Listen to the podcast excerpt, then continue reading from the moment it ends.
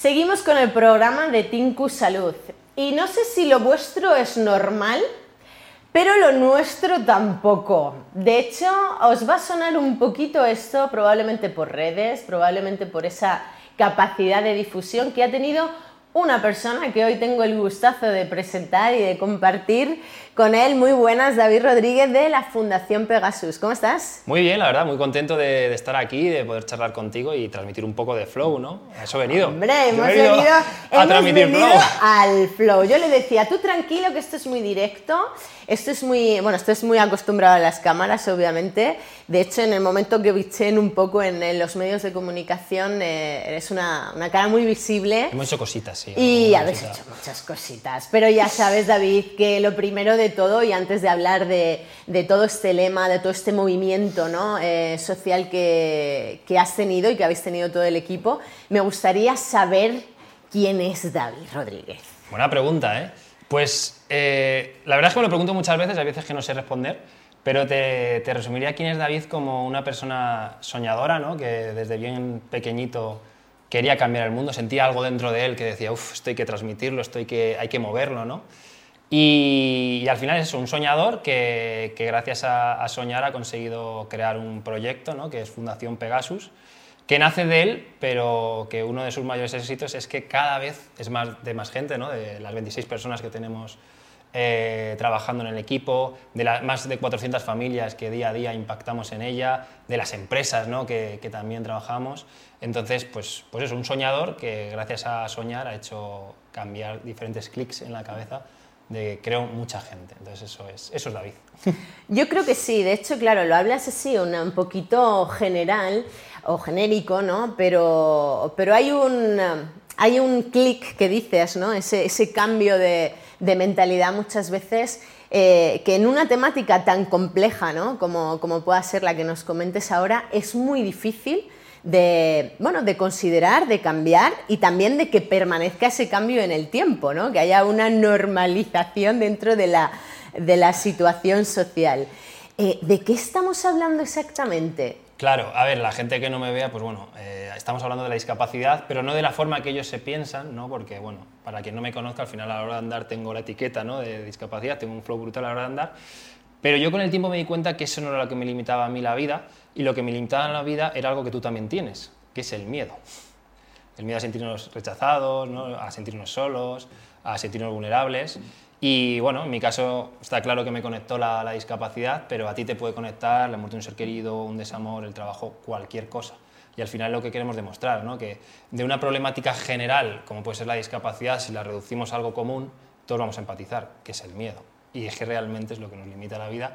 Y como dice nuestro eslogan, ¿no? lo mío no es normal, pero lo tuyo tampoco. Oye, yo quiero que me digas por qué ese eslogan, porque cuidado que me gusta. Pues es muy fácil, al final, mira, eh, tiene tres partes, ¿vale? Lo mío no es normal, o sea, acepto mi diferencia, muy importante esto, pero lo tuyo tampoco, acepto la tuya y no solo eso, únete al flow, une tu diferencia con la mía y vamos a cambiar el mundo. O sea, muchas veces cuando se trabaja sensibilización, siempre digo que señalamos y juzgamos. Al final es como te digo, eh, sociedad, mirar todo lo que hacéis mal, ¿no? Eh, lo mal que me tratáis, eh, venga, me tienes que ayudar mal, te estoy juzgando. Aquí no es yo acepto mi diferencia, yo acepto la tuya, unámonos y cambiemos el mundo, ¿no? Desde la empatía, desde el amor y desde la bondad, ¿no? Que muchas veces a veces se nos olvida esas pequeñas cosas. Bueno, esas pequeñas cosas que son las que cambian el mundo realmente. Eso es. Fundación Pegasus.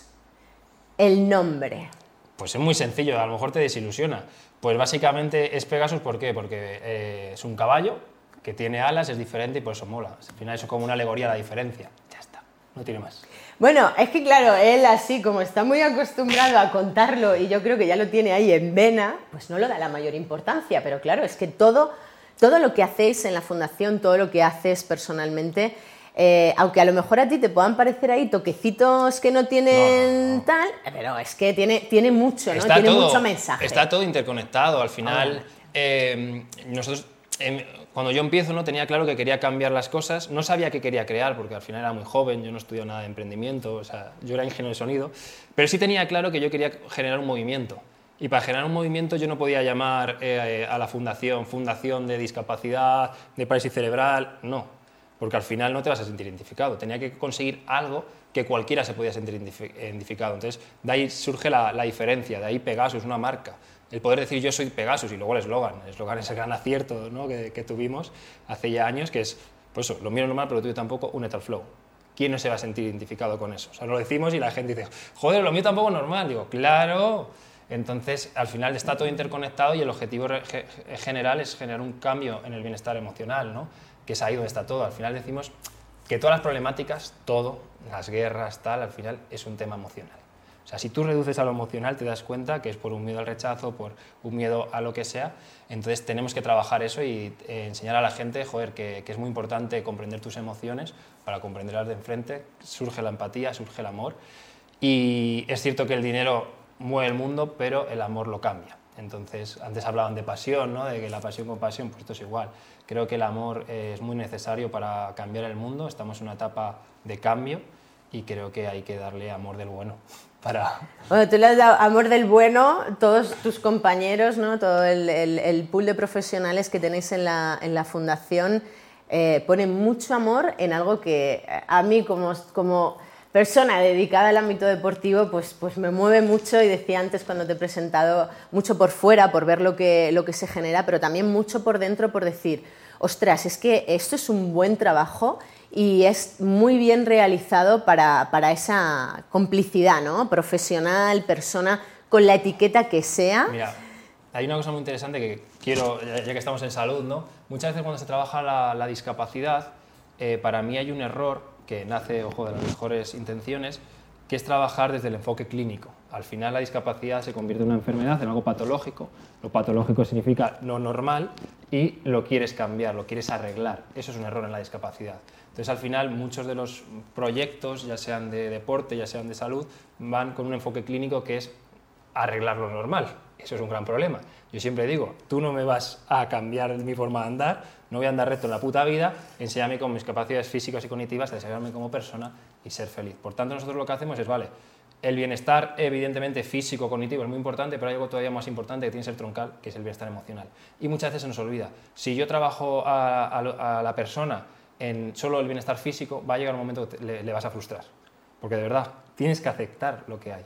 Evidentemente hay casos, enfermedades y tal que no tienen nada que ver, pero las discapacidades, yo os digo, es como el que es rubio es moreno, es lo que te ha tocado, es lo que eres, acéptalo. Entonces creo que eh, todos estos proyectos tienen que evolucionar y, acordarse del bienestar emocional, porque a partir del bienestar emocional tú puedes impactar en el bienestar físico, en el bienestar cognitivo y de una manera mucho más significativa. Entonces creo que es una de las cosas que nosotros cambiamos y que intentamos ¿no? que, que otras entidades vean que por ahí es el camino. Al final nosotros trabajamos día a día con depresiones, con problemas emocionales. Entonces, eh, ¿dónde está la discapacidad? En toda la parte emocional. ¿no? Nadie nos ha enseñado a gestionar nuestras emociones, desde el cole, desde nuestros papás, ¿no? al final, ¿quién, ¿quién nos ha enseñado eso? Entonces, creo que tenemos que darnos cuenta de eso y poner el foco en ese bienestar emocional y poco a poco ir impactando en él porque creo que eso es lo que realmente cambia el mundo. Sí, para llegar a que una persona sea más activa, para que salga más a la calle, claro que a lo mejor gente que nos está oyendo que no tiene ningún tipo de discapacidad ni ningún sello ahí puesto de oye, pero tienen otros. Pero tienen otros, efectivamente. lo que estamos hablando, si le ponemos nombre, autoestima, autoconcepto y autoimagen. Entonces, si tú te sientes bien con quién eres, tengas la etiqueta o no tengas la etiqueta, pues tienen otras. Tendrán la de, yo siempre digo, que levante la mano quien le han llamado el cole, que mal estudiante, eh, gordito, tal. Todos tenemos etiquetas. Los sellos que voy diciendo, vas con el pasaporte y ahora en un momento de tu vida tienes este o el, o el otro, ¿no? Todos tenemos millones de etiquetas que nos limitan porque las hacemos nuestras y ahí está el fallo, ¿no? Cuando una etiqueta la identificas contigo mismo, con tu yo. Ese es el error. Tienes que separar y decir, oye, vale, eh, más allá de, yo qué sé, David emprendedor, David deportista, está David entonces es lo que tenemos que darnos cuenta. y Yo muchas veces en el mundo de la salud yo lo que veía, y voy a ser un poco bruto, veía un negocio. O sea, yo al final, antes he hecho una frase ¿no? que decía algo así como que la oferta y la demanda no hay que aplicarla aquí, se aplica. Y eso lo hay que ver. O sea, hay ofertas eh, a nivel pues eso, de salud, de terapias que son carísimas, que no llegas. Yo he visto barbaridades de cómo se juega con la, con la esperanza de esa familia, ¿no? de que su hijo sea normal, que su hijo esté bien se juega mucho y, em, pues eso, eh, yo qué sé, terapias mágicas, eh, altos rendimientos. Al final, los, los, chavales con discapacidad, siempre digo, los convertimos en deportistas de alto rendimiento. 17 terapias de, de, lunes a viernes. Y con una disciplina que no tienen... vamos. Y, menos mal que el domingo se cierra, si no también estaríamos ahí, ¿no? Entonces creo que, que, hay que empezar a cambiar las cosas porque yo, joder, yo, yo veía, que es por lo que me mueve a mí, yo veía el dolor de mis padres cuando empecé a a escarbar en mí y ver ciertas cosas. Y yo veía el dolor de mis padres, el dolor de, otra gente. O sea, yo recuerdo una imagen, nunca se me olvidará, que era, eh, yo tendría, pues yo qué sé, 8 o 10 años y estaba pues, en la típica clínica, ¿no? Con más papás. Y yo recuerdo un papá aquí a mi izquierda con la cara blanca, automáticamente destrozado, ¿no? Muy mal, porque claro, ahí había discapacidades muy serias. Y ahí es donde yo me daba cuenta, digo, joder, es que el niño como tal está en un segundo plano. El drama, el dolor, está en el papá. Y ahí no se aborda, porque es otro de los fallos que, se comete. No vamos a lo clínico, entonces vamos a donde está el problema. Mal. El problema emocional lo tenemos en el papá, que hay que enseñarle a darle herramientas, ¿no?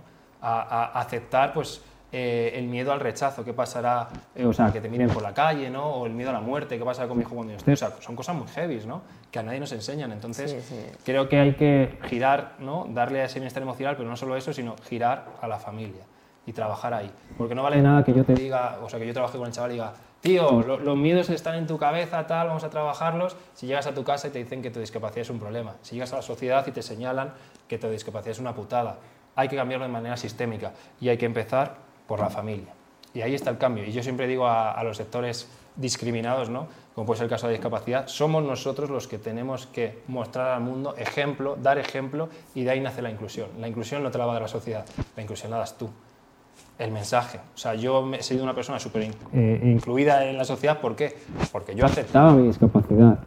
Y la gente, o sea, yo desmatizaba, entonces ya tu miedo de, uff, a lo mejor le, le, ofende, no, ha desaparecido porque lo he normalizado. Entonces creo que somos nosotros los que tenemos que dar ejemplo muchas veces, que es muy difícil, ojo, porque hay mucho dolor y hay veces que hay rabia, o sea, es un proceso de aceptación, ¿no? pero somos nosotros los que tenemos que fomentar esa inclusión y, ser un poquito empáticos, que a veces eh, hacemos que nuestro dolor sea lo único y no, no, tú también tienes dolor, el señor que está ahí, el que nos está viendo, ¿no? y hay que dar validez a, ese dolor de, cada persona. Así es. de hecho, David, eh, para que, bueno, aquellos que no conozcan la fundación, aquellos que digan, ostras, qué interesante, lo que nos están contando, ya no solamente de, tu personalidad, porque obviamente que lo cuentes y que lo cuentes así dice mucho de ti, eh, sino también de la, de la, entidad que representas, para que entendamos bien eh, cuál es la acción, ¿no? las actividades que podéis proporcionar a todas aquellas personas que acudan a Fundación Pegasus. Cuéntame alguno de esos casos chulos, chulos que digas, mira, es que Sonsoles, esto es maravilloso. Vale, así por resumir, para que. Porque tienes mil. Claro, pero no, pero para que conceptualicen qué es Pegasus, pues queremos hacer un cambio eh, del concepto de la discapacidad, ¿no? demostrar que lo que nos limita, como decían, los miedos, y a través de ahí generamos proyectos socioeducativos, ¿vale? que utilizamos diferentes medios. Tenemos la parte deportiva, tenemos la parte de salud, donde damos terapias, y la parte de formación con empresas. Casos de éxito.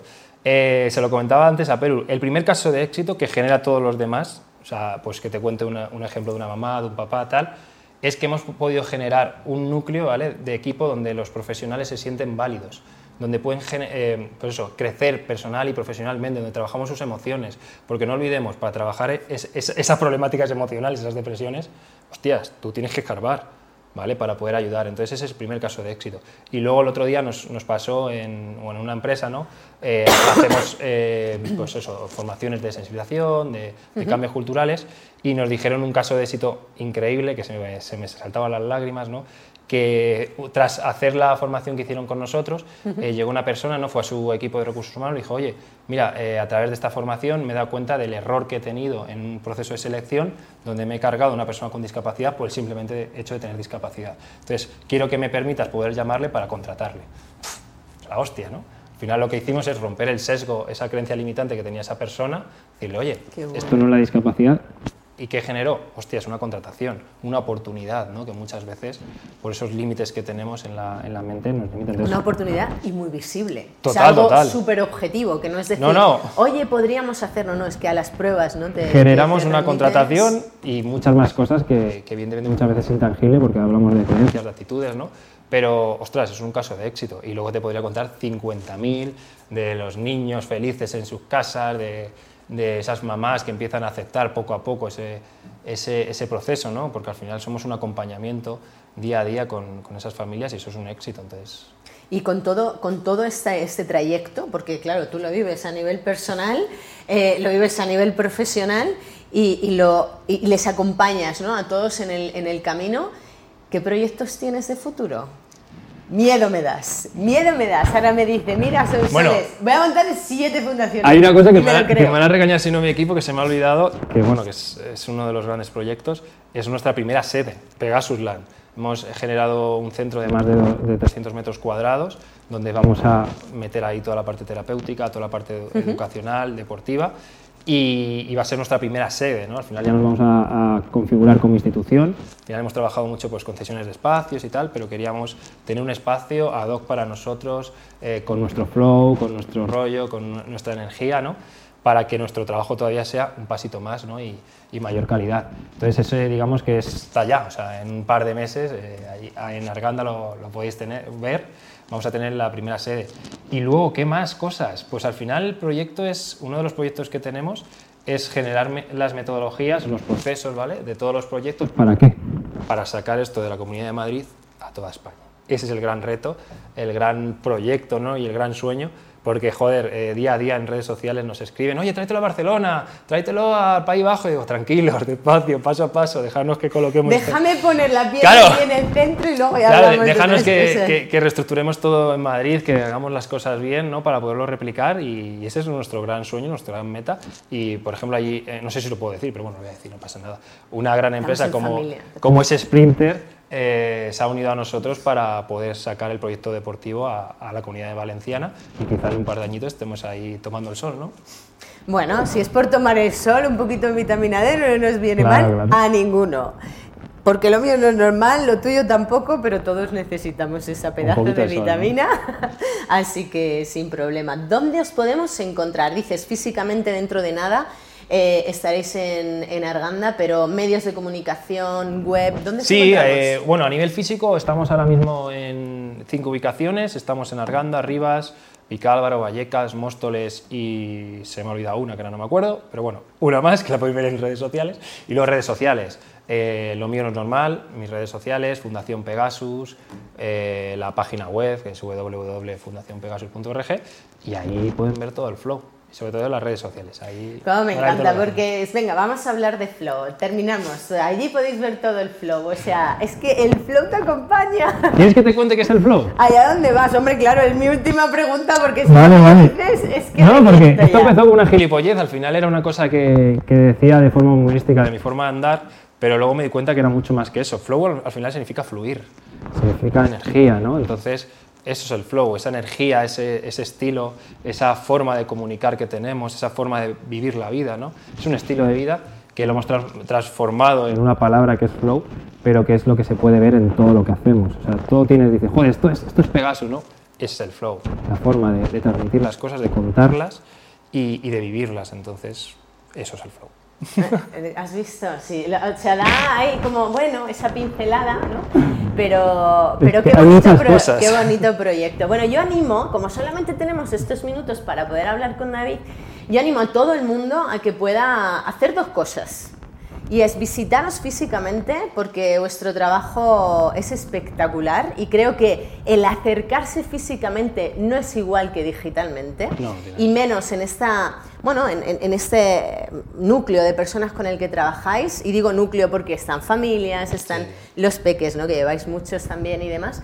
Pero eh, también que, que vean todos los casos que, que lleváis, que ahí sí, pues obviamente en, la- en las redes sociales y en la página web tenéis un montón de vídeos y tenéis un montón de opciones informativas. Así que yo espero iros a ver Arganda prontito.